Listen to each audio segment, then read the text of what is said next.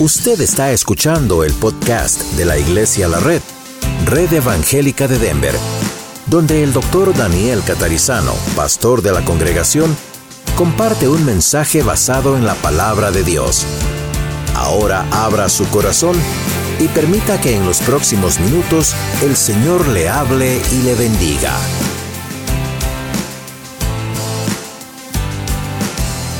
Dios nunca se equivoca.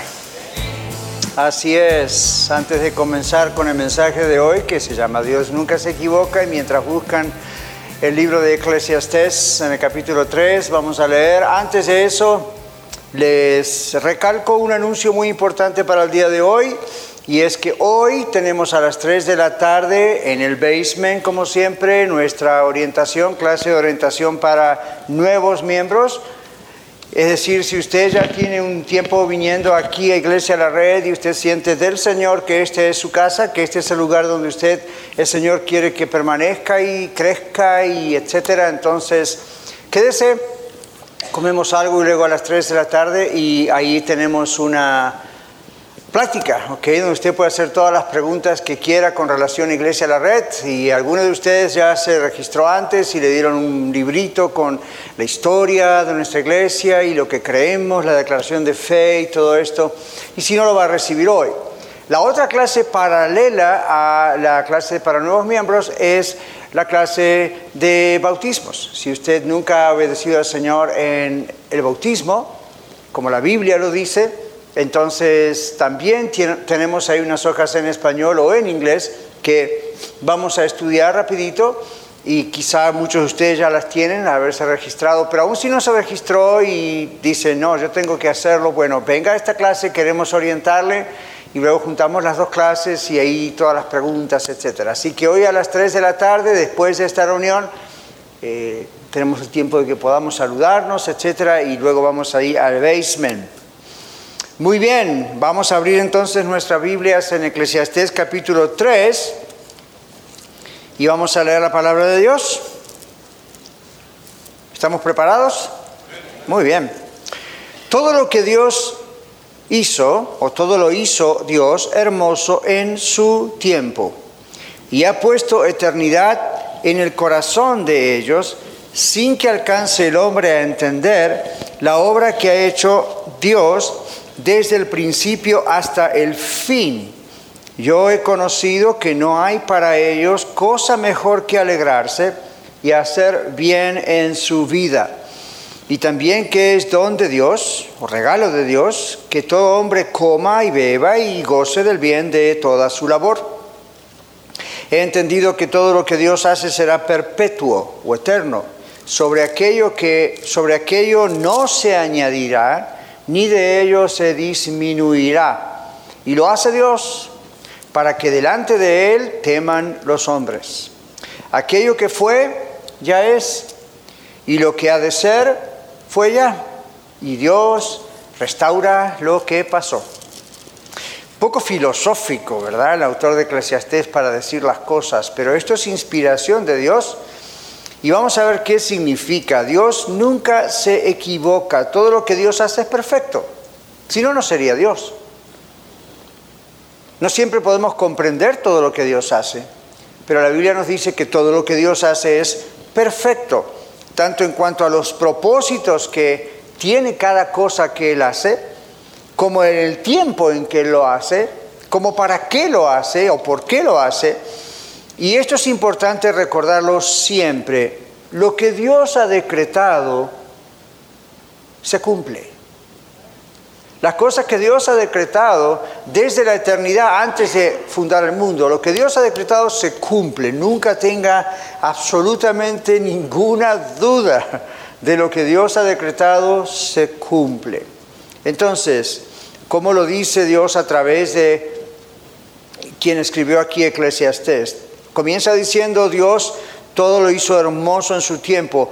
Mi primer punto, si usted está apuntando el mensaje, es que Dios nunca se equivoca y sus propósitos siempre son eternos. Acá habla de perpetuidad, de eternidad, de permanencia.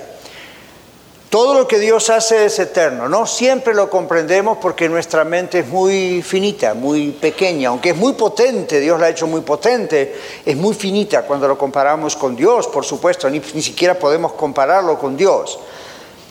Luego dice que Dios hizo todo hermoso. Y la palabra hebrea para hermoso aquí tiene que ver con apropiado tiene un propósito. Tal vez a usted le ocurre como a mí, ¿verdad? Que vemos ciertas cosas en la creación magnífica de Dios y decimos, ¿qué propósito puede tener esto?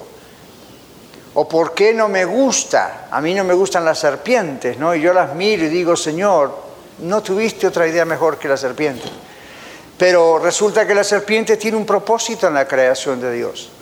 Y a algunos no nos gustan los sapos o las ranas pero los sapos y las ranas tienen un propósito en la creación de Dios. Todo tiene un propósito, es lo que está diciendo la Biblia. Dios todo lo hizo hermoso, no está hablando solamente de lo estéticamente hermoso, sino de el propósito por el cual Dios lo ha hecho. Todo es apropiado, todo tiene un fin. Y luego dice la palabra de Dios que Dios ha puesto eternidad en el corazón de ellos. Y la idea es que siempre el propósito se va a cumplir, aún en la creación, en lo inanimado, lo que no tiene alma o espíritu, pero también en usted y en mí. Yo no sé si usted recuerda esto o lo sabía, quizá lo está escuchando por primera vez, pero usted sabe que su alma es eterna y que un día, a menos que venga Cristo pronto, Usted va a morir, yo también. Nuestro cuerpo se va a deshacer, la Biblia lo dice, los médicos lo muestran, etc. Y cómo se deshaga no importa, se va a deshacer. Pero usted, usted, la verdadera persona que es usted, su alma, no muere nunca. Por eso Dios quiere que arregle cuentas con Dios pronto. La Biblia claramente dice que el alma vuelve a Dios quien la dio y vuelve para un juicio eterno o vuelve para un premio eterno. Entonces ya vamos a hablar más de eso, pero Dios ha hecho esto y ha puesto eternidad. Todo ser humano tiene en su corazón, todo ser humano mentalmente saludable, tiene en su corazón este sentido de que quiere ser permanente, que quiere nunca morir, aún, aún pues lo que muere, ¿verdad? Porque la especie continúa. Los animales mueren, los seres humanos morimos, pero la raza no muere. Siempre, siempre eso permanece. Pero además, el alma nunca muere. Ahora, quizá usted ha escuchado en algunas religiones hablar de la aniquilación del alma. ¿Ha escuchado eso? La aniquilación del alma, algunas personas dicen, bueno, no solamente el cuerpo va a morir, sino que por ahí alguien tuvo la idea de que, bueno, ah, el alma va a morir. El alma no va a morir, dice la Biblia. Es algo que ha salido directamente de Dios y no hay tal cosa como una aniquilación, un exterminio final del alma. Por eso el ser humano teme la muerte. ¿Nunca se preguntó eso? La gente no teme tanto el cómo puede llegar a morir, un accidente, una enfermedad grave, algo. Ah, más que nada la gente tiene miedo a qué va a pasar después de la muerte. ¿Y por qué uno tiene esa... Hmm, nosotros ya lo tenemos resuelto, pero hay gente que, o antes de conocer a Cristo teníamos ese problema, ¿verdad? No quiero morir, no quiero morir, no quiero morir. Y cuando el corazón empieza a latir feo, latir feo, o cuando algo pasa, ¿verdad? Y nos enfrentamos a la cuestión de que alguien murió, o vamos a un funeral y vemos la caja ahí enfrente, el cajón, y siempre uno se siente ah, awkward, ¿verdad? Medio extraño. Porque eso le demuestra que Dios le ha creado a usted a mí a imagen y semejanza de Él y que el alma no muere. Entonces el temor está en qué va a pasar después de muerto. Y esa es la pregunta, ¿dónde voy a ir? ¿Qué va a pasar? ¿Qué me va a pasar? Cuando Dios le resolvió eso por usted y por mí. Pero la gente que aún es atea, que dice yo no creo en Dios, cuando llega el momento del terror, de la enfermedad, del dolor y dice, sí, toda la vida dije que no va a pasar nada, pero ahora me da miedo morir. No tendría miedo a morir, pero tiene miedo porque ya es una señal que Dios le da de que no hay tal cosa como una aniquilación del alma, sino que realmente todo ser humano teme la muerte porque hay eternidad en el alma. Entonces, la Biblia dice acá, sin que alcance el hombre a, a entender la obra que ha hecho Dios desde el principio. Debemos ser humildes para comprender lo que no podemos comprender. ¿Qué le parece? Debemos ser humildes para comprender o entender lo que no podemos comprender. Nunca piense que algún día la ciencia me va a ayudar o le va a ayudar a usted a comprender 100% de todo. No hay cosa como eso. No hay cosa como eso.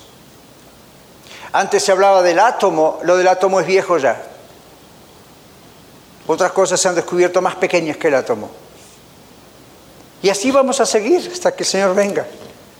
La gente piensa, oh, ya agarramos esto, ya sabemos esto y siempre hay algo más. Bueno, la Biblia dice en Romanos capítulo 1, 19 y 20, porque lo que de Dios se conoce les es manifiesto por la creación, pues Dios se los manifestó porque las cosas invisibles de Dios, su eterno poder, su deidad, se hacen claramente visibles desde la creación del mundo, de modo siendo entendidas por medio de las cosas hechas, de modo que no tienen excusa, dice la Biblia. Ningún ser humano tiene excusa. Usted dice, bueno, ¿qué puede pasar, pastor, con aquellas personas que están en tal lugar, nunca escucharon de Cristo? Tampoco tienen excusa porque tienen alma, tienen conciencia, conocen bien y mal, miran alrededor la creación y saben que hay Dios. Lamentablemente no saben que Dios, pero observe que aún aún en los siglos, siglos y siglos pasados, quién sabe cuánto para atrás, hay diferentes ideas al respecto, pero usted va a las cavernas, usted va a cuevas y ve, ve pinturas de hombres y mujeres primitivas y en las pinturas mismas, en el arte de ese momento, ya expresaban adoración al sol o a los astros, o a la luna, o a las estrellas, o a lo que sea, a ellos, a un palito, a un árbol. Y usted dice, ¿de dónde les surgió? No había iglesia, no había una religión pagana, no había nadie que les enseñara. ¿Qué, pasó? Eso es natural. Eso es normal en el ser humano porque sabe que es más allá, trasciende, trascend, es más, hay algo más. Y eso es porque la Biblia dice Dios ha puesto eternidad. Dios ha puesto eternidad en el corazón. En Romanos capítulo 11, 33, Pablo el apóstol nos muestra que aunque Dios ha puesto eternidad en nosotros, no alcanzamos a comprender todo. Por eso es la humildad de aceptar que debo comprender que no puedo comprenderlo todo. Como un viejo filósofo dijo, yo solo sé que no sé nada. Bueno, podríamos decir que sabemos aunque sea un poquito, pero nunca vamos a llegar a conocerlo todo. Romanos Ahí en la Biblia ah, ah, nos dice en 11:33, oh profundidad de las riquezas de la sabiduría y de la ciencia de Dios cuán insondables, sabe que es insondable, ¿verdad? Por más que uno quiera nadar y meterse y sondear, no puede. Cuán insondables son sus juicios de Dios e inescrutables, es decir, no, se puede llegar a analizar todo esto, sus caminos. Oh profundidad, decía Pablo. Pablo, un gran teólogo con sus PhD, cuántas cosas en esa época, se metía con los idiomas, se metía con esto y con lo otro y averiguaba, y gracias a eso hoy tenemos mucha información nosotros de la Biblia. Pero él mismo llegó un momento a decir, oh profundidad de las riquezas y de la ciencia de Dios, cuán insondables son sus juicios. Llegó un momento en que uno dice, mi cabeza no da más. Hay, hay momentos en que uno dice, si no tuviésemos la cruz, me vuelvo loco. Si no llevamos todo a la cruz y comprendemos lo incomprensible, pero sí comprendemos que Cristo murió por nosotros y no giramos todo alrededor de quién es el Señor Jesucristo. Usted sabe que hay gente que ha perdido la cabeza con este asunto, literalmente, ha perdido la, la mente, se le ha ido para todos lados, tratando de investigar de Dios cosas que no son permitidas investigar, cosas que no hay una explicación para eso. La Biblia lo dice claramente, hay cosas, Dios es Dios, no hay forma de que comprendamos todo de Dios. Si pudiésemos comprender todo de Dios, usted y yo seríamos Dios. No hay posibilidad de eso. Pero aquí dice el escritor de Eclesiastés, yo he conocido, he comprendido algo que es lo que necesito comprender. Que no hay cosa mejor que alegrarse, disfrutar de la vida, vivir mejor, hacer bien en su vida, disfrutar de hacer bien a otros. Esta expresión que usted coma, beba, trabaje, guste del, esfuerzo de sus manos, etcétera, dice él, realmente eso es, eso vale. Especialmente vale cuando usted no vive para sí misma o para sí mismo, sino para los demás. Dice, dice el autor de Eclesiastes, esto tiene sentido. Esto es algo que glorifica a Dios. Entonces hay algo que he comprendido. Dentro de lo que no puedo comprender, dice el autor de Eclesiastes, no me puedo preocupar por comprender cosas que son divinas a nivel que yo no puedo entrar, espirituales a ciertas áreas que no puedo entrar, pero una cosa comprendido, mientras estoy en esta tierra, debo aprender a vivir bien. Debo aprender a vivir en el Señor. El Señor Jesucristo dijo en el Nuevo Testamento, aparece, el Señor Jesucristo dice, el diablo, Satanás, viene para matar, hurtar y destruir, pero yo he venido para que tengan vida y vida en abundancia. Juan 10, 10, vida en abundancia. ¿Ok? Entonces no es vida con abundancia necesariamente, pero vida en abundancia. Que su vida tiene significado, tiene sentido, tiene propósito. Usted no está acá como los animales que están acá nomás para ayudarnos o entretenernos. Usted no debe existir simplemente, usted debe vivir. Y solo Dios puede darle esa vida. Dice aquí, yo he conocido que lo mejor es disfrutar bien. Todo lo que Dios hace no se puede cambiar, dice la palabra aquí. No se le puede agregar, no se le puede quitar, no se le puede disminuir o reducir. Vivir en Él nos da seguridad porque Dios no cambia. Yo estaba meditando esto esa semana y decía, gracias Señor. Porque los seres humanos cambiamos, ¿verdad? Hoy en día somos felices, estamos muy bien y después mañana arruinamos todo y desaparecemos. Dios no cambia nunca. Y eso a mí me trae seguridad. ¿Le trae usted? A mí, come. Wow, Dios no va a cambiar. La Biblia dice, Dios ni siquiera es hombre para que se arrepienta. Cuando alguna que otra vez la palabra dice Dios se arrepintió de haberlos hecho como pasó antes del diluvio, la palabra arrepentirse ahí en hebreo significa Dios le dolió mucho en su corazón. No dice, oh, ¿para qué cree al hombre y la mujer? No, no, no. Dios nunca se arrepiente. Es, le dolió profundamente en su corazón lo que estaba sucediendo, la respuesta del ser humano a su gracia. Entonces, bueno, aquí el Señor nos está diciendo a través de Eclesiastés en su palabra que nos da seguridad el saber que Dios no cambia. Dios no es como los políticos que hoy piensan una cosa, mañana otra. Dios no es como los artistas de cine, teatro, televisión, que hoy dicen una cosa y mañana dicen otra. Dios no es como los supuestos amigos o amigas que a veces tenemos encima, que hoy en día dicen, ¡ay, tu vida! Y después mañana, see you. Dios no cambia. Jamás. La palabra de Dios permanece para siempre. En 1 Pedro 1, 24 y 25 leemos, porque toda carne es como hierba, es decir, todo ser humano es como las plantas afuera en el jardín. Y toda gloria del hombre, ¿verdad? Todos sus, wow, grandes logros, es como flor de la hierba. La hierba se seca, la flor se cae, mas la palabra del Señor, los decretos de Dios, lo que Él ha dicho, la palabra de Dios permanece para siempre.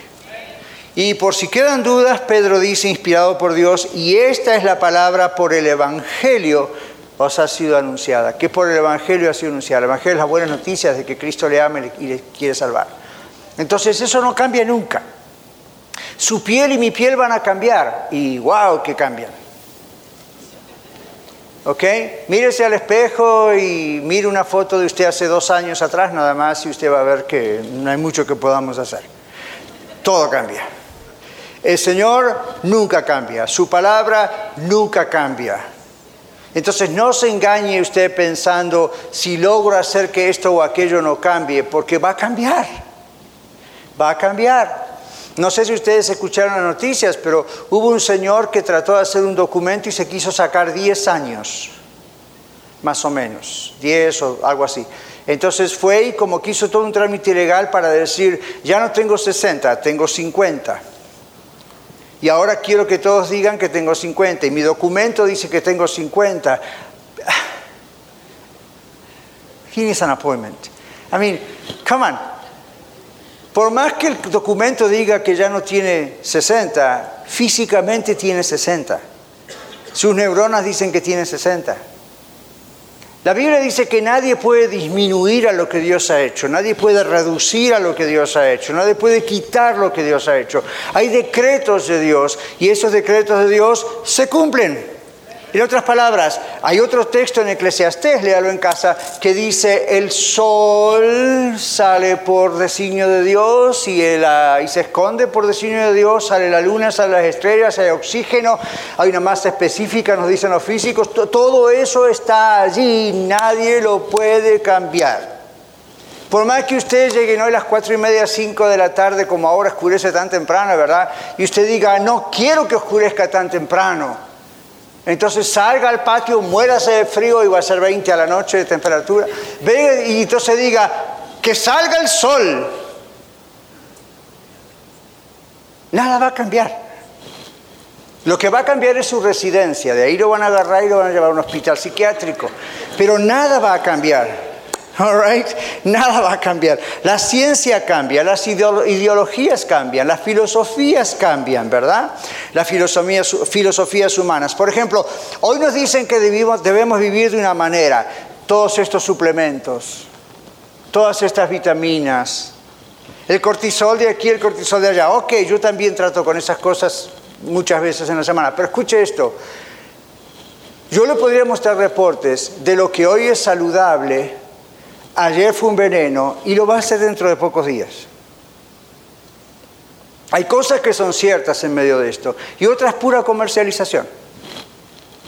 Entonces, va a llegar un momento que eso no, eso no cambia. Eso desde el principio, ¿verdad? Entonces, qué bueno que la ciencia nos ayude a mostrarnos cosas que nos pueden ayudar, pero no se engañe. Muchas de esas cosas cambian de la noche a la mañana. Las ideologías cambian, las filosofías humanas cambian. Ah, cuando yo estaba estudiando, no solamente en la escuela high school, secundaria, pero después en la universidad, cuando estaba haciendo mi doctorado, yo me acuerdo del señor Sigmund Freud. No sé si lo conocen, pero era el padre del psicoanálisis. Y todo el mundo por varias décadas era lo que dice Freud es la Biblia en la psicología. Hoy en día hay científicos que se burlan de Freud, diciendo, el pobre Freud, él tenía un problema psiquiátrico. Entonces, cosas que dijo son ciertas, ayudan, pero una buena cantidad de cosas que él dijo, hoy en día decimos, hoy con la ciencia de la neurofisiología sabemos que las neuronas trabajan de otra manera y Freud decía, es depende de lo que usted sueña. Oh, come on. Y antes decíamos, bueno, pero si lo dice Freud, hoy en día Freud está ahí, se enseña, pero well, ya no es igual. Las filosofías cambian. Todo lo que usted ve en televisión hoy que se dice con tanta autoridad y que todo es, parece que voy a seguir lo que me dicen, cuídese, porque eso cambia. Entonces, ¿vive usted seguro confiando en un Dios que no cambia o vive usted tratando de cambiar de idea como cambia la corriente? Viva seguro, Dios no cambia. La palabra de Dios no cambia. Entonces, ¿para qué buscar en Google cómo ser feliz cuando aquí está hace dos mil años? ¿Para qué buscar en Bing o en Twitter a ver si you know, mi cara luce mejor para mis amigos o no? Cuando la Biblia dice quién soy yo en Cristo, no importa si tengo nariz o no tengo. You know, Dios no cambia. Pero todos estos medios nos han ayudado lamentablemente a retroceder como raza, como, como cultura, en vez de avanzar. Hoy en día dependemos más de los que nos dicen en Facebook, de lo que la Biblia dice que es usted. Hoy en día nos llega a importar más nuestra apariencia, nuestro ejercicio, nuestra imagen, nuestros títulos, que lo que la Biblia dice. Usted es un hijo, una hija de Dios. Nadie va a superar esa marca. Nadie puede agregarle a eso ni quitarle a eso. Cuando aprendamos a vivir en nuestra identidad, sin abusar de eso como algunos hacen, pero cuando podamos aprender a vivir, momento, yo soy un hijo de Dios. Tengo derechos, tengo deberes, tengo obligaciones, pero yo soy un hijo de Dios. Yo soy una hija de Dios. Yo no voy a depender de lo que la sociedad, el mundo diga, de a ver si soy bonito, bonita, guapo, ya que, who cares? ¿Qué es lo que Dios dice que soy? ¿Quién dice Dios que soy? Eso tiene que llenarle su corazón completamente. Si eso no llena su corazón, algo no anda bien. Ahora, aquí la palabra de Dios dice, Él permanece siempre. Una de las características del ser humano es que cambia de ideas todo el tiempo, aún sobre cosas que, como las que acabo de mencionar, son cosas absolutas, básicas, fundamentales. Pero no puede no cambiar esa tendencia de querer cambiar todo el tiempo, a menos que tema a Dios. Ay no, parece una clase de filosofía en la universidad. Pero volvemos. El ser humano no puede no cambiar, en el sentido de que siempre quiere estar cambiando. ¿Por qué quiere siempre estar cambiando? Su fisonomía, su rostro, su nariz, su sexo, ahora esa es la última, ¿verdad? O su identidad, o los años, o la riqueza. ¿Por qué quiere? Porque no hay satisfacción interna en Dios entonces no tiene un Dios que no cambia y está satisfecha o satisfecho. Puede decir que tiene un Dios, puede venir todos los domingos a la iglesia, a dar su diezmo, a hacer, trabajar en una iglesia, pero obviamente no hay una satisfacción interna de que mi Dios no cambia y me acepta como soy, así me ha creado y me está cambiando en las cosas que hay que cambiar, pero Él no cambia. Entonces como no hay esa satisfacción, hay una insatisfacción. Lo contrario, ¿verdad que sí? Y cuando uno siente esa insatisfacción, está pendiente de todo lo que le rodea o de todo lo que ve en la computadora o en su celular hoy en día. Líbrese de ese demonio, por favor. Y usted dice, pastor, eso es un demonio, hay que reprenderlo. Well, you know what I mean. ¿Ok? No estoy diciendo vaya y empiece, no. Simplemente líbrese de esa cadena que lo tiene atado. Cuando Dios dice, Él no cambia. La palabra de Dios no cambia, cambia la ciencia, cambia la ideología, cambia la filosofía. Y una característica de los seres humanos es buscar el cambio todo el tiempo, porque no está satisfecha o satisfecho. Los propósitos de Dios, los decretos de Dios son completos. Por eso, mi querido hermano hermana, amigo, amiga, cuando usted conoce al Señor de verdad, va a comprobar que los propósitos de Dios son completos y por eso al conocer al Señor y conocer y comprender los propósitos de Dios, usted va a tener estabilidad espiritual, no va a tener que andar buscando de iglesia en iglesia, de secta en secta, de organización en organización, va a tener estabilidad mental, va a tener estabilidad emocional, va a tener estabilidad. Jesús dijo, va a tener una vida abundante va a tener más de lo que merece. No digo en dollars, money, eso es up to God. Lo que estoy diciendo es, va a tener más paz que sobrepasa todo entendimiento, ¿verdad? ¿Por qué sobrepasa todo entendimiento? Porque usted no la merece, yo tampoco. Porque nadie la puede analizar. Va a tener satisfacción que nadie le puede dar. Así es Dios. Dios sobreabunda. Ahora, esto produce las mejores decisiones que usted pueda tomar. Y usted sabe que nuestras decisiones tienen consecuencias. ¿Sí o no? Oye, usted vino aquí, tomó esta decisión, la consecuencia es que Dios le está hablando. ¿Qué hace usted con esto? Ya es up to you, pero Dios le está hablando. Si hubiese decidido no venir, no tendría esto. Right? Entonces, ¿qué pasa aquí? Los propósitos de Dios son completos. Cuando nosotros tomamos una mala decisión, no le podemos echar la culpa a Dios. Generalmente tomamos una mala decisión porque lo estamos tomando en un momento de pena, de dolor, de amargura o de euforia o de alguien nos llenó la cabeza. Y aquí realmente lo que pasa es que cuando tememos a Dios, conocemos a Dios, nos damos cuenta que lo que Él hace y dice nunca cambia, eso trae estabilidad mental, trae estabilidad psicológica, trae estabilidad espiritual. Uno anda, busca y busca, busca busca por aquí por allá, está tranquilo, está en paz relax, todo está bien, todo está bajo control. ¿Ve? Porque está el Señor ahí, no es un yoga o no es un ejercicio mecánico o mental, simplemente Dios está allí. Si Dios está allí, ¿para qué ando buscando por otro lado? Entonces, cuando Dios está allí, esta es una característica de la persona salva. Una persona salvada por Cristo Jesús no anda busca y busca por todos lados. ¿Qué va a buscar cuando tiene lo mejor? Se imagina un billonario saliendo a robar a la calle. Ridículo, ¿verdad? Y quien lo hace está enfermo mentalmente y merece estar internado para no dañar a los demás y a sí mismo. Entonces, si tenemos la mayor riqueza que un ser humano puede tener, a Cristo, ¿para qué vamos a andar mantiendo las narices por otros lados a ver nos quién nos puede dar lo que ya tenemos? Nadie.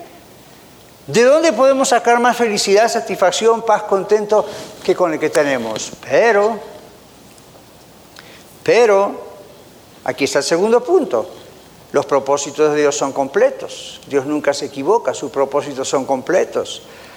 Y el autor de Eclesiastés, inspirado por Dios, dice, yo he entendido esto, he comprendido algo, una cosa he comprendido, lo estoy parafraseando, que todo lo que Dios hace será que perpetuo. Dios no cambia. Todo lo que Dios hace es eterno. Dios no improvisa, como muchas veces nosotros. Dios no tiene que comprender. Por favor, preste atención a esto. No respire por dos minutos si es posible, pero preste atención. Dios no improvisa, Dios no tiene que comprender, Dios no cambia de idea ni hace de cuenta que no ve. Yo, puede respirar, yo a veces tengo eso aún en la consejería, persona que me dice, bueno, yo sé que lo que hice, pastor, está en contra de la palabra de Dios, pero Dios tiene que comprender. Tal vez si oro Dios va a cambiar de idea. Usted es el que tiene que comprender. Dios no tiene nada que comprender. Conoce el refrán o la, expresión hacer la vista gorda o hacer la vista ciega. Y hay personas que dicen eso. Bueno, tal vez porque, no, Dios me permitió eso. Fíjese, no me mató. Sí, yo sé que está mal lo que hice, pero aquí estoy. Ah, Dios está por los ojos. ¿What?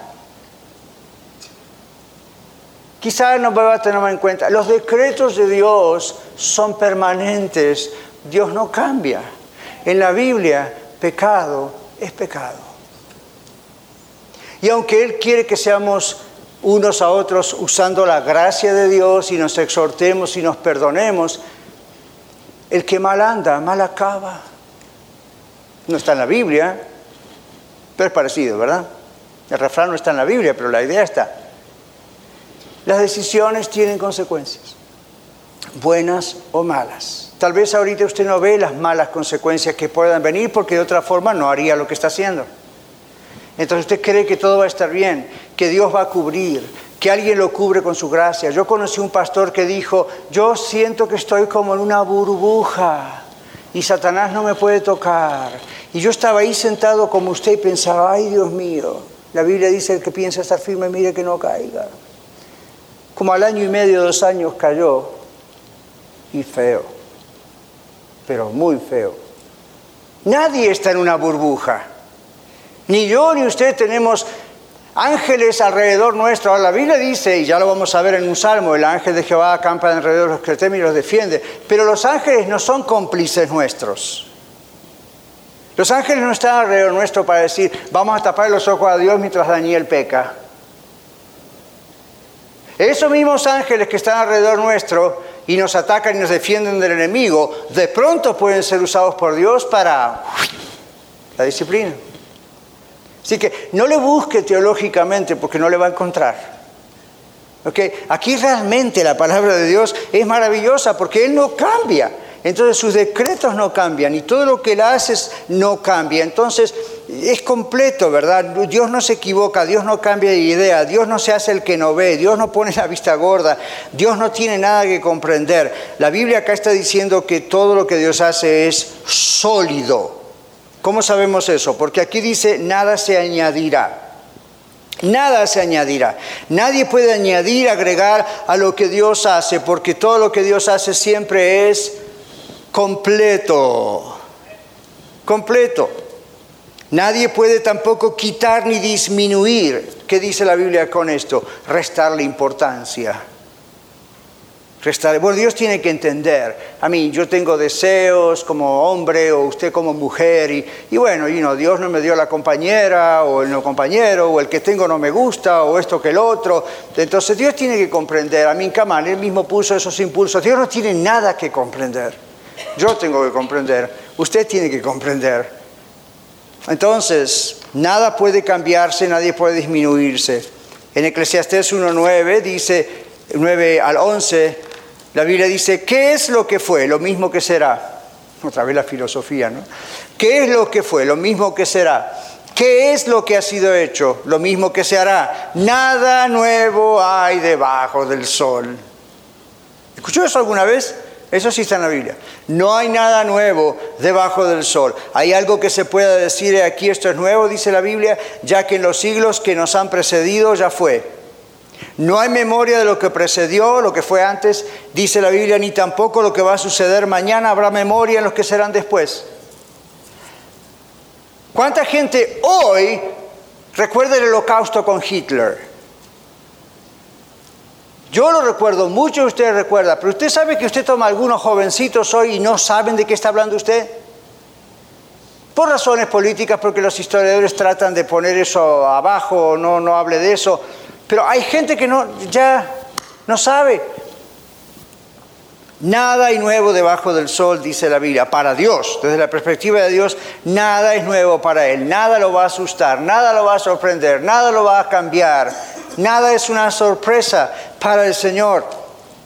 El tercer punto nos dice, Dios nunca se equivoca, su propósito es que le temamos. Ajá. Lo hace Dios para que delante de Él teman los hombres. Leyó conmigo eso, ¿verdad? Hombres y mujeres.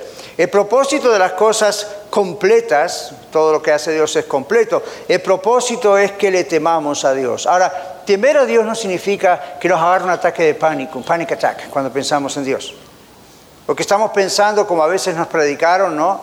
Nuestros antepasados, que Dios está ahí con una espada buscando a ver a quién puede matar. No, Dios es amoroso, Dios es amor, Dios es tierno, Dios es como una madre que dice que como una gallina quiere ir a juntar a sus pollitos, todo está bien, pero también Dios es juez.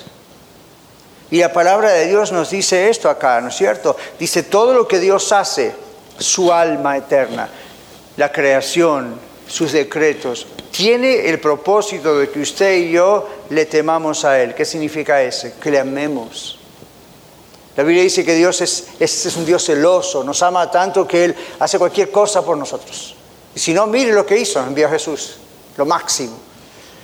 Por eso la Biblia dice, si envió a Jesús, ¿cómo no nos dará con Jesús todas las cosas? Él está cuidándonos, Él está allí, pero Él está mirando que el propósito es ser atraídos a Él. Entonces, temer acá significa amarle, reverenciarle, adorarle, respetarle al máximo. Lo admiramos como a nadie más, es la idea. Sepamos que Él es, esa es la idea. Cuando el Señor dijo, yo soy el que soy, ¿verdad? Sepamos que Él es el que es y que tenemos que dar cuentas delante de Él de nuestras vidas. Es interesante cómo termina el libro de Eclesiastés. El libro de Eclesiastés, allí en el capítulo 12, la última página de ese libro, dice el verso 13, el fin de todo el discurso oído es este. Todo esto es un discurso que después fue escrito. Y dice, el fin de todo, este, todo lo que dije es esto. Teme a Dios y guarda sus mandamientos, porque esto es el todo del hombre y la mujer. Observe 14, no respire, porque Dios traerá toda obra a? A juicio. Juntamente con toda cosa encubierta. ¿Qué es algo encubierto? Algo que tratamos de tapar y hacer de cuenta que no pasó nada. Dice, Dios traerá toda obra a juicio juntamente con toda cosa encubierta. ¿Y qué dice? Sea buena o sea mala. El Señor Jesucristo dijo eso. El Señor Jesucristo dijo en una parte del Nuevo Testamento, lo que decís en secreto, un día será oído desde las azoteas, desde los techos. Es decir, la idea es más o menos la misma. Va a llegar un día en que Dios va a exponerlo todo. Todo. Lo que usted y yo decimos o hacemos en secreto, va a quedar expuesto. Ahora, esto no es para decir, ah, ¿qué clase de Dios tenemos? Esto es una advertencia. Porque si usted le pide perdón al Señor de corazón y deja de hacerlo, la sangre de Cristo su Hijo nos limpia de todo pecado. Pero si usted vive como si, whatever, olvídese de esa parte. todo va a ser expuesto. Y, mire qué curioso que así termina el libro de Eclesiastés. En Hebreos capítulo 12, versículos 28 y 29, dice, así que recibiendo a nosotros un reino inconmovible, es decir, no se puede mover, es sólido, es estable, no es como los gobiernos del mundo o las religiones extrañas. Así que nosotros recibiendo un reino inconmovible, tengamos gratitud Thanksgiving, y mediante ella sirvamos a Dios, escuche esto, agradándole con temor y reverencia. ¿Por qué? Porque nuestro Dios es fuego consumidor. Nuestro Dios es fuego consumidor. Dios hace cosas a veces para quemar, consumir lo que nos sirve. Ahora, todo lo que Dios hace es para que nosotros pongamos nuestra mirada en Él y para que le temamos y seamos atraídos a Él. Aún la naturaleza, como dijimos, nos habla claramente acerca de Dios, acerca de Él, y tiene que llevarnos a adorarlo con expresiones de admiración por sus obras, pero también con nuestra obediencia a Él. Cuando estábamos recién cantando alabanzas a Dios, adorando, yo le digo a usted siempre como pastor algo que yo he aprendido. Usted no puede estar aquí como una espectadora o como un espectador, simplemente mirando la pantalla y... Mm, mm. Usted dice, bueno, pastor, yo no sé cantar. Dios sabe eso. Pastor, no, no conozco la letra. Ok. Alguna vez no conocí un texto de la Biblia, ¿verdad? O casi nada. ¿Y por eso no la va a leer? Bendito sea el Señor por aquellos poetas que escriben estas canciones. O aquellos especialmente que toman textos de la Biblia y le ponen música. Muchas veces cantamos eso nosotros acá. Si usted conoce la Biblia se va a dar cuenta. Oh, eso es un texto, aunque no aparezca la cita. Bendito sea el Señor que nos creó la música para adorarle. Entonces no es un show, no es un entretenimiento, no es, bueno, me gusta cantar, no me gusta cantar, no me gusta este estilo. El Señor quiere que usted y yo le temamos. Y alabanza a Dios está relacionada con reverencia y temor a Dios, no miedo, sino temor de Dios, porque ¿cómo no le voy a expresar con mi canto, que va de güey él ordenó, cómo no le voy a expresar con mi canto? Mi amor por Él. O hay cantos que son testimoniales de lo que Dios ha hecho y hace en nuestras vidas. Bueno, eso tiene que ver con el temor. Todo lo que Dios hace es para que pongamos nuestra mirada en Él. Dios está haciendo este mensaje en este momento, ¿verdad? ¿Usted cree que es porque yo quiero pasar los próximos cinco minutos antes de terminar? No. ¿Usted cree que yo no tengo otras cosas que podría hacer? Oye. ¿Usted cree que lo hago por obligación? No, nadie me obliga a hacerlo. Dios está aquí hablando a, usted y a mí. La única ventaja que yo tengo es que a mí me dijo esto hace días atrás. Y yo se lo estoy comunicando. Pero el Señor hace todo alrededor nuestro para enfocarnos en Él. Y miles de años atrás, el autor de Eclesiastés lo comprendió, Dios lo inspiró, lo escribió, porque el temor de Dios es un verdadero regalo, mis hermanos. Es un verdadero regalo, porque es un reconocimiento de la sabiduría, del poder, de la soberanía de Dios. No habría forma de que usted y yo, por nuestra inteligencia, nuestro cerebro, captase eso. Dios lo hace para que ah, nos vayamos a Él, porque nos ama. El ser humano jamás va a poder acusar a Dios de no haberle dado razones para amarlo. Nunca le diga a Dios, dame una prueba de amor, porque Dios le va a decir, la primera es mira tu propio cuerpo. Mira a tu alrededor. Mira la creación. Mira tu familia. Y por sobre todas las cosas, mira a Cristo. Porque de tal manera te amé que envié a Cristo para que tú no vayas a juicio. Lo puse en juicio a Él, cargando con tu culpa. ¿De qué prueba de amor me estás hablando? ¿Qué más necesitas? Y así sigue, ¿verdad? Entonces el ser humano jamás podrá acusar a Dios de no haberle dado razones para amarlo o para creer en él. Dios nos rodea durante toda nuestra vida aquí en la tierra de razones, de evidencias, de demostraciones, para que lo reconozcamos, lo reverenciemos, lo adoremos y finalmente nos reconciliemos con Dios por medio de Cristo. La Biblia dice que Jesús mismo dijo, porque de tal manera amó Dios al mundo que dio a su Hijo único, unigénito, para que todo aquel que en él cree, confía, sabe que es el Hijo de Dios que vino a cargar con nuestros pecados, no se pierda, mas tenga vida eterna. Más de eso, ¿qué va a hacer el Señor? Seguir dándole tiempo a usted de vida para que se arrepienta y venga a Él.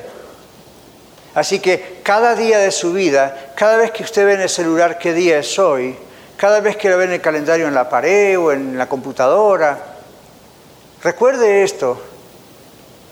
Este día es una oportunidad más. Este día es un regalo de Dios. Dios es Dios. Si Dios quisiese, en milésimas de segundo, tenemos su funeral aquí en el templo. O el mío. Pero Dios por su gracia nos sigue dando vida físicamente a usted y a mí. ¿Para qué? Para correr a Él. Nada más. No es para tener una casa más grande, un carro más lindo, una buena cirugía estética o lo que sea. Es para que realmente lo conozcamos, vengamos a Él, arreglemos todo.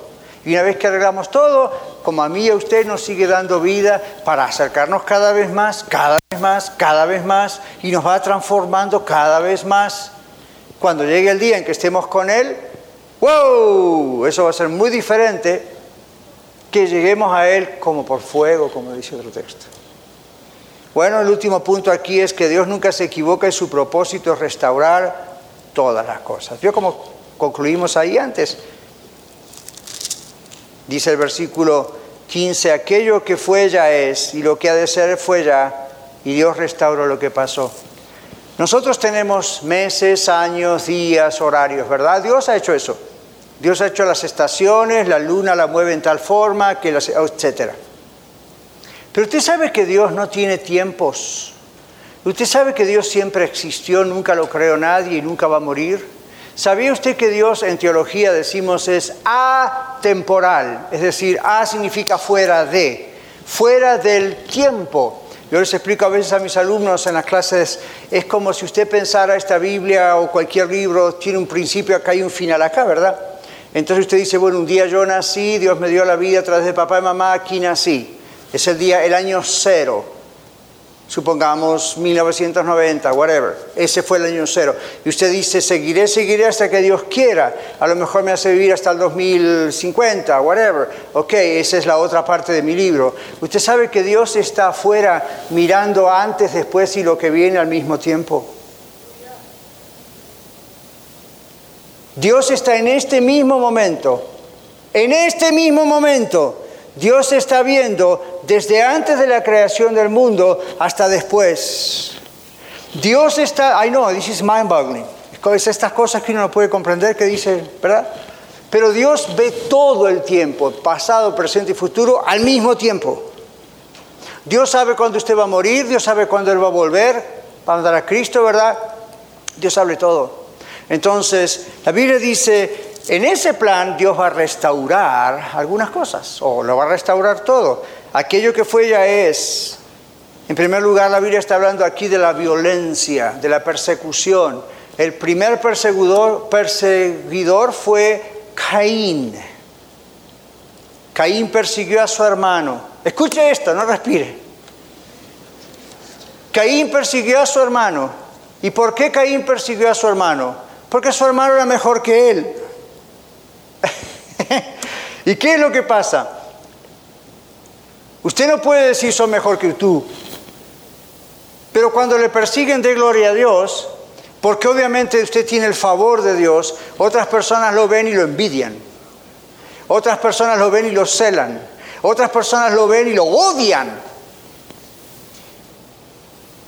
Abel presenta lo mejor delante de Dios para alabarlo. Caín se da cuenta que Abel tiene el favor de Dios porque mire cómo ama a Dios. Entonces Caín dice, ok, yo también voy a traer algo. No lo mejor, dice la Biblia, Génesis. Una ofrenda. A ver. Y estamos hablando antes de los diez mandamientos, antes de Moisés, antes de Abraham, antes de la ley. No hay diezmo ofrenda, no hay nada de eso. Pero primeros capítulos de la Biblia. Viene Caín y dice, bueno, aquí, adiós, acá traigo una ofrenda. Y Dios dice, no, yo no quiero eso, no sale de tu corazón. Te estás comparando con tu hermano, a ver si tiene los mismos favores. Entonces Caín dijo, ahora odio a mi hermano, porque Dios dice que él es mejor que yo. Entonces, ¿qué hizo? Al campo y lo mató. Primer asesino registrado en la Biblia, primer terrorista registrado en la Biblia, primer perseguidor registrado en la Biblia. Hmm. Entonces Dios va a restaurar eso. La Biblia dice que la sangre de Abel clama desde la tierra. ¿Recuerdan eso? La idea es, no piense en algo místico, a ver la sangre. La idea es, Dios vio lo que ocurrió, por supuesto, y Dios va a vengar eso. Hay un texto en la Biblia que dice Dios, mía es la venganza, yo pagaré, dice el Señor. ¿Se acuerdan ese texto? Así que si tu enemigo tuviere hambre, dale de comer. Si tuviere sed, dale de beber. Porque haciendo eso, ascuas de fuego amontonará sobre su cabeza. Y algunos se olvidan el siguiente. Y Dios te lo pagará. Entonces, déjele juicio a Dios, Dios va a restaurar todo. La violencia antes, comenzando con Caín, sigue siendo, ¿verdad? Hoy en día se multiplicó en billones de personas la violencia. En nuestros hogares, entre gobiernos, en la escuela, en el trabajo. Quien no teme a Dios peca violentando, escuche esto, su propia vida. Usted cuando peca, peca contra usted mismo, no solamente contra Dios. ¿Se acuerdan la palabra del hijo pródigo? El hijo pródigo dijo, yo iré a mi casa, volveré a mi hogar y le diré a mi padre, Padre, he pecado contra el cielo y contra ti, o sea, contra Dios, contra ti. Y luego dice, ya no soy digno de ser llamado tu hijo. Está reconociendo el pecado contra mí también. He perdido mi dignidad, he perdido la... ¿Ven? Entonces, well, quizá usted hoy esté pensando en eso. He pecado mucho. Bueno, recuerde cómo termina la parábola del hijo pródigo. El padre corrió a abrazarlo cuando el hijo se arrepintió. Y así está Dios hoy con los brazos bien abiertos. Si usted se arrepiente y viene a Él, Dios le va a abrazar y le va a recibir cuando hay un verdadero arrepentimiento. Pero aquí hay una nota de esperanza, ¿verdad? Dios defiende a los que le temen. El salmo que le mencioné antes, 34.7, dice, el ángel de Jehová acampa alrededor de los que le temen y los defiende. No es el angelito de la guardia, no es la estatuita de un angelito, una medallita que usted cuelga acá o pone allá. Eso es un simple ah, objeto. Los ángeles están alrededor suyo. La Biblia dice que son siervos ministradores de Dios para usted y para mí. Pero recuerde, los ángeles pueden llevar espada para ejecutar juicio de parte de Dios. Y acá dice, los ángeles se manda a Dios, esos ángeles para que defiendan a los que temen a Dios. Entonces, eso es una nota de esperanza. Dios ha decretado ya desde antes de la fundación del mundo que Él va a restaurar todas las cosas al plan original, que Él va a vengar. Todo lo que Dios hace es para culminar restaurando todas las cosas. ¿Por qué? Porque como dijimos, sus propósitos no se pueden mover, Dios no cambia, eso es incomovible, y todo va a terminar en la restauración de todo. Pero el hombre pecó en el jardín del Edén y abrió las puertas al pecado en toda la humanidad. No le eche la culpa a Adán, porque cada uno de nosotros es responsable también delante de Dios. El pecado apartó al hombre de Dios y lo puso en una situación de rebeldía y de condenación. Pero como dijimos tanto, amó a Dios al mundo, que dio la opción, no la opción, la posibilidad y la posibilidad certera, segura de la salvación en Cristo. Entonces, escuche esto, el que no cree en Cristo, el que no se entrega a Cristo, no podrá no ser condenado. Es inevitable ser condenado, porque está decretado. Es como si usted dice, yo maté a alguien, espero que nadie se entere. Esas son las cosas que nunca quedan ocultas. De alguna forma, eso surge a menos que esté arreglado con Dios. Es interesante esto, es, peligroso, pero es muy interesante. No va a ser usted condenado ni yo siempre y cuando hayamos entregado nuestra vida a Cristo. El que no cree ya es condenado, dijo Jesús a Nicodemo, ¿recuerdan?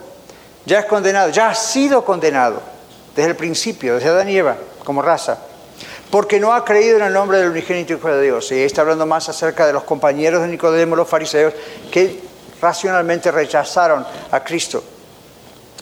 Entonces, no podrá dejar de ser condenada esa persona que rechaza a Cristo porque ya viene con ese juicio desde que el mundo es mundo y ha decidido rechazar la salvación.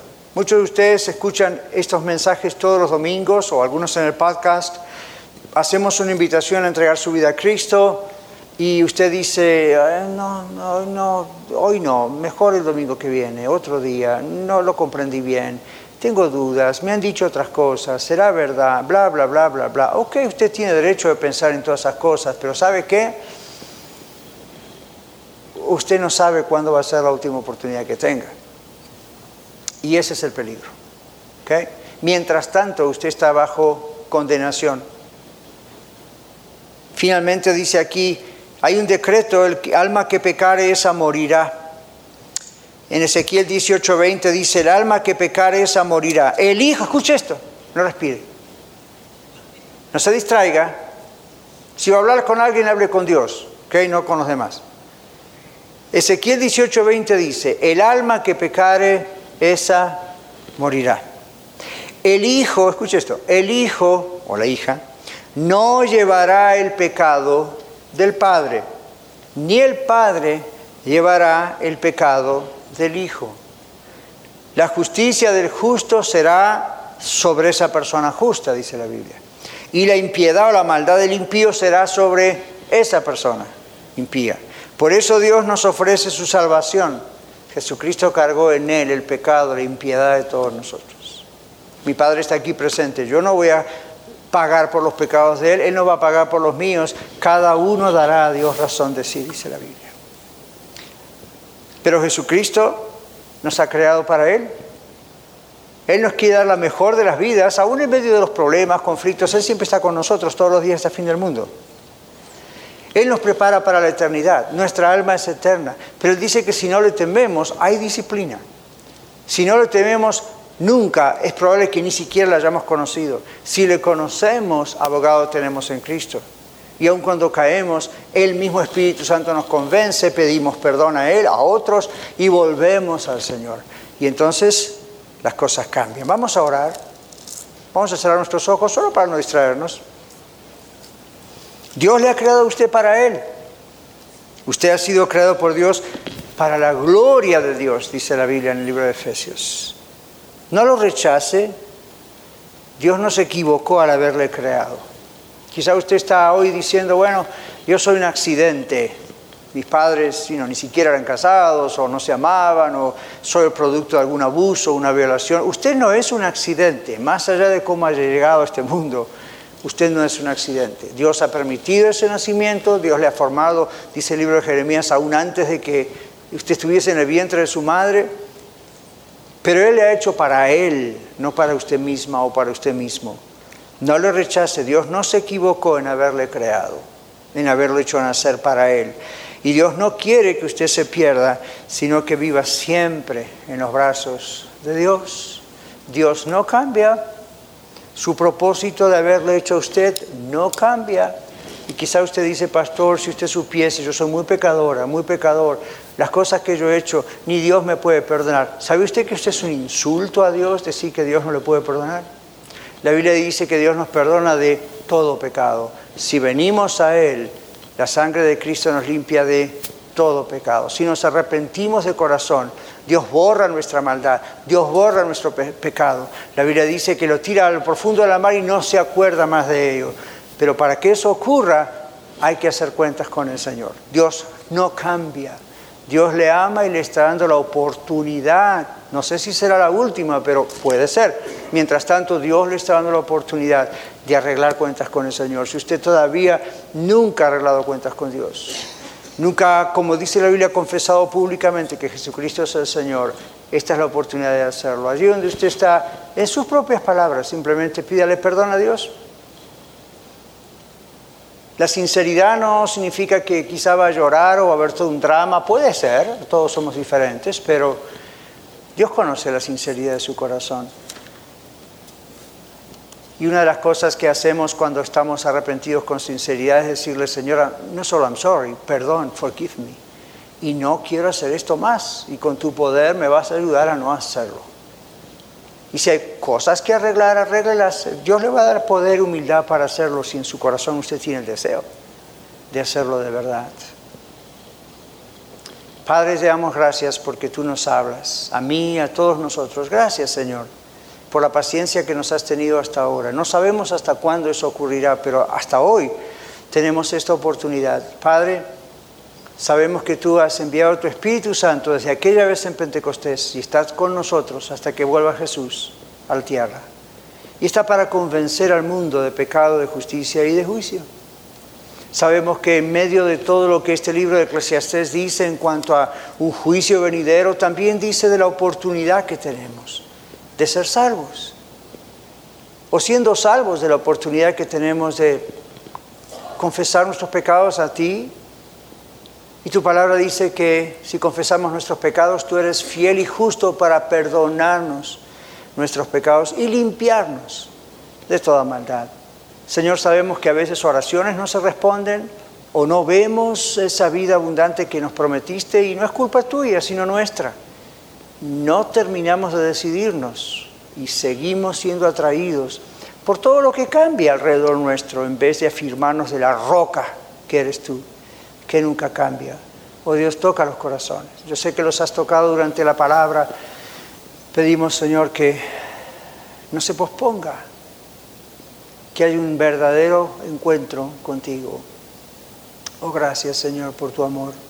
Gracias por Jesús. Gracias Señor Jesús por venir a morir por mí, por morir por todos nosotros.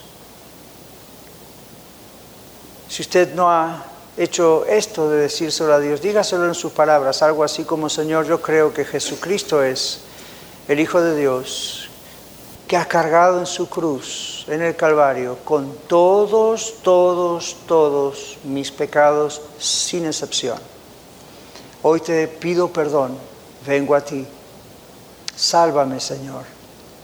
Restáurame, no me condenes. Lava mis pecados con tu sangre que derramaste en la cruz. Cambia mi vida, transfórmame. Yo quiero vivir abundantemente, con significado, con propósito, feliz, aún en medio de las tragedias y problemas y cosas que se viven en este planeta Tierra pero saber que tú estás conmigo siempre y que tú me salvas y que no continúa todo mal, sino que todo puede continuar bien en la eternidad. Mi alma va contigo, mi espíritu, mi ser. Quiero estar seguro. Hazme nacer de nuevo. Gracias Señor, gracias. Te alabo y te exalto por mi salvación que me has dado. Ayúdame, Señor, a vivir limpio delante de ti. Gracias, Señor. No quiero que ese día se expongan cosas que nunca yo confesé aquí. Podría haberlo hecho y eso queda borrado. No quiero sorpresas, oh Señor. Que todo esté aclarado delante de ti. Gracias porque tu sangre tiene poder, Señor Jesús, no solo para salvarme y justificarme delante de ti, pero también para constantemente limpiarme de todo pecado. Atráeme a ti, Señor. Tú me amas, eres celoso de mí. Ayúdame a tener amor creciente por ti y a no mirar alrededor qué dirán de mí, qué pensarán de mí. Ayúdame a que no sea mi imagen lo que me importe, sino lo que tú piensas acerca de mí. Mírame como un hijo a quien tú has amado desde la fundación del mundo antes. Continúa limpiándome y continúa ayudándome. En nombre de Jesús. Muchas gracias por escuchar el mensaje de hoy. Si tiene alguna pregunta en cuanto a su relación personal con el Señor Jesucristo o está buscando unirse a la familia de la Iglesia La Red, por favor no duden en contactarse con nosotros.